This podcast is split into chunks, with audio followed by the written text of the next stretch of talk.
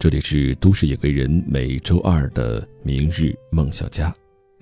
本档节目由喜马拉雅和十里铺广播联合制作播出，我是十里铺的电台主播叶峰。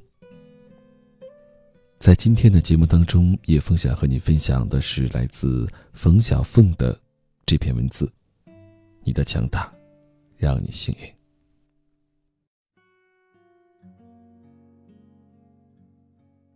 一个读者在后台跟我吐槽：“这个社会太现实。”当年他还是高中生的时候，喜欢一个平凡无奇的男生，最后还被那个男生讽刺，说什么“现在不是唐朝，不以胖为美”。这次打击挺猛，弄得他后来很久都不敢再喜欢其他男生。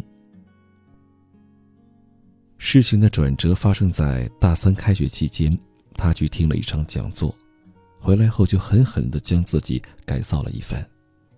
如今大四，每天烦恼的不再是无人搭理，而是如何应对那些如苍蝇般老在自己身边飞来飞去的男生。我问他去听了一场什么讲座，效果这么明显。他说具体的名字不记得了，只记得内容是女孩子如何从内到外改造自己。不过他说这不是重点，重点是，以前的她明明是个有潜力的女孩子，可周围的男人却选择当睁眼瞎，睁眼都不瞧她一下。如今时过境迁，那些趾高气扬的男人都趋之若鹜般拜倒在她的石榴裙下。后来跟他聊天才知，从高中时代开始，一直到大二，他完美的保持了一百五十斤的身材。他身高一米六八，简而言之又高又胖。很多男生站在他面前都只是一个纤弱的男子，平时穿衣服也不讲究，就是 T 恤配牛仔裤，有时穿的紧身一些，就活像米其林轮胎的 logo。那时的他并不觉得自己有什么不好，当他表白受挫，还被人挤兑，问他哪儿来的勇气恋爱的时候，他还一个劲儿的怨别人瞎。然后拿出自己幼儿园的照片，顾影自怜，告诉自己，其实自己是个很漂亮的姑娘，只是这些年疏于打理，才导致今天这般模样。他说他也不知道是那场讲座对自己的影响颇大，还是自己原本就有意要改变，只是缺一个导火索。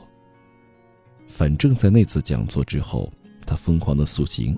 除此之外，也经常翻看时尚杂志，培养自己对美的品味。渐渐的，她的衣服不再局限于宽大的 T 恤和牛仔裤。随着体重的锐减，她尝试着穿起了裙子，学会了化一点淡妆。一年的时间，减了四十斤，当真是肥小鸭变身美天鹅的节奏。如今的她，经常穿着优雅的裙子。脚踩五六厘米的高跟鞋，徜徉在校园里，走路生风，顾盼生辉，身边的追求者与日俱增。不过，此时的他无意看得上。我问他想找一个什么样的男生，他说：“不势利的男生。”我说：“那你是准备重回一次一百五十斤的节奏，来考验周围这些人吗？”他发了个使劲摇头的表情过来，接着五个字：“我也不知道。”我不知道该怎么评价他的想法。按理说，他说的没错，干嘛要对那些曾经冷眼对自己的人施以最大的友善？或许正好印证了那句话：“今天你对我爱答不理，明天我让你高攀不起。”但是，可曾想过，人还是对今时今日所发生的事情最为感兴趣。那时的你，如果实在没有让人能看到任何光芒的地方，你又要别人该如何去憧憬你的明天呢？世间少有雪中送炭，可多的是锦上添花。你越好，就越受到别人的青睐，就越觉得一下子可以握住整个世界一样。不要去抱怨命运对自己不公，社会太过功利，其实这样的规则定下来，才让这个世界变得简单。那就是想要得到更多，必先自己美好。并非每个人都会看向摸骨，能从你的外貌中一眼能看出你骨骼清奇，以后能当成一份大事，然后乐于当你的伯乐，在此刻为你未来的辉煌添砖加瓦。我曾经和部门主任面试过一个刚毕业半年的大学生，对此人的第一印象是。不仅其貌不扬，而且不修边幅，胡子拉碴，西装皱皱巴巴，皮鞋上有陈年老灰，也不知道多少年没有擦拭过了。我以为此人或有大才，不拘小节，可是，一看简历，三流学校毕业，成绩一般，毫无吸睛之处。专业特长一栏中干净的如同南极洲的冰川，任何方面都看不出他有什么耀眼的地方。他毕业后在一家混凝土搅拌站当实验员工作半年，无甚业绩，觉得工作太过单调，故而辞职。后来主任问了他一些比较专业的问题，他答得支支吾吾，而且错误百出。不过他最后总结，自己学习能力强，即便现在懂得不多，但是在以后的工作中肯定能够迅速的学习。成长为一个可以独当一面的研发人员，可想而知，公司没有录用他。主任给他的建议是：既然学习能力强，就请先把基础知识学好了，以后再来。公司是请人做事的，不是请人来学习的。学习是大学里该干的事。那人不置可否，强声主任。说他不懂得欣赏人才，看不到他的潜力，以后肯定会后悔的。两年后，我在一次行业会议上再次见到了此人，那时的他已经是一个外加机厂的实验室主任了。和他交流，觉得此人早已不可同日而语。按他的话说，如今的他真的算是一个人才。后来。我问部门主任会不会后悔放走了这样一个人才，他轻轻一笑，摇了摇头，说：“没什么好后悔的，只有他自己知道那时的他成为现在的他到底费了多少功夫，需要多努力。机会和能力的关系是，能力越强，机会越多，绝不是机会越多，能力就会越强。要知道，能力不够时。”机会都会被自己用门板挡在了外面。这个世界很现实，没有什么是你本该得到，最后却失之交臂的。所有的一切归根结底，都只能算是自己本身的问题。没有优质的外貌、不凡的涵养，亦或极强的能力，却还要奢求得到众人的赞赏，这本身就是一件十分滑稽可笑的事情。当你从平凡变为不凡，从暗淡变为光芒，从身带污泥垢水到散发迷人清香，你会发现这个世界回报给你的远比你付出的代价多得多。但是在此之前，请不要埋怨。曾看到过一句话：“万物是有价值，上帝深知如何为其产品定制合理的价格。”机会也是上帝卖家与犯人的货物，每一种机会对应一个价格。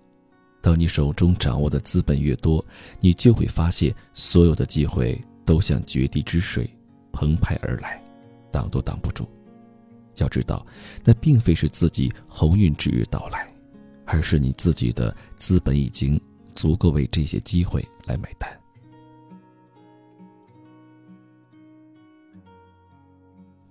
当自己觉得怀才不遇的时候，请相信，大多时候那并不是真正的怀才不遇，而是你怀的才还不够多，掌握的资本还不足以买得起一个机会。精美的木雕有千万人赞赏，可是木雕之前的木头却普通的难入大部分人的法眼。不要寄希望于别人来将你打造。你要从内而外，一斧一错，慢慢将自己锻造成期许的样子。期间的艰难苦痛，就请自己扛着，没人能为你分担，也不应让别人为你分担。因为当你真正成才的时候，所带来的荣耀与光芒，会让你瞬间忘记过往的种种磨难与忧伤。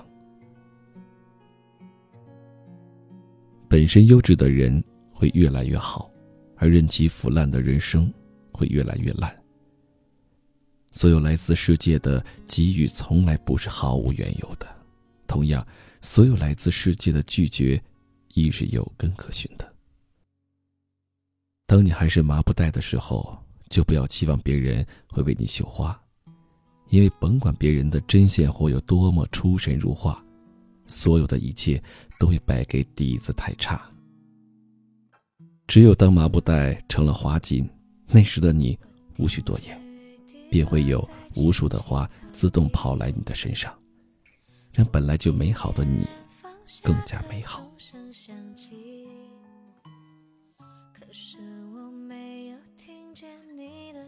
感谢你收听今天的都市夜归人。最后呢，也希望我们每一个人每一天都努力向上，修炼自己。如果你想有什么心里话对叶枫讲，在生活上、情感上、工作当中都可以；亦或你想把自己过往的生活经历讲给大家听，都可以通过微信汉语拼音小写你好叶枫，汉语拼音小写你好叶枫。加入我的个人微信。好，那今天的节目就到这里，最后道一声晚安，让我们下期节目再会。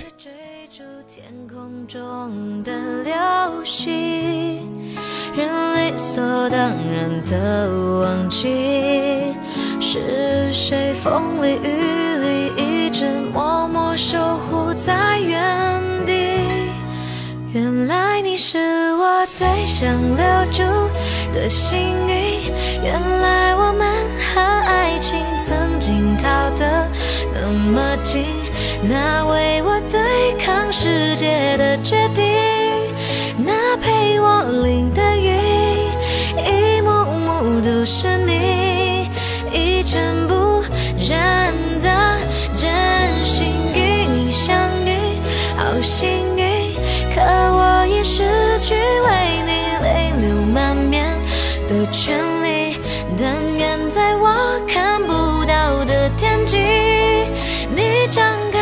开了双翼，遇见你的注定，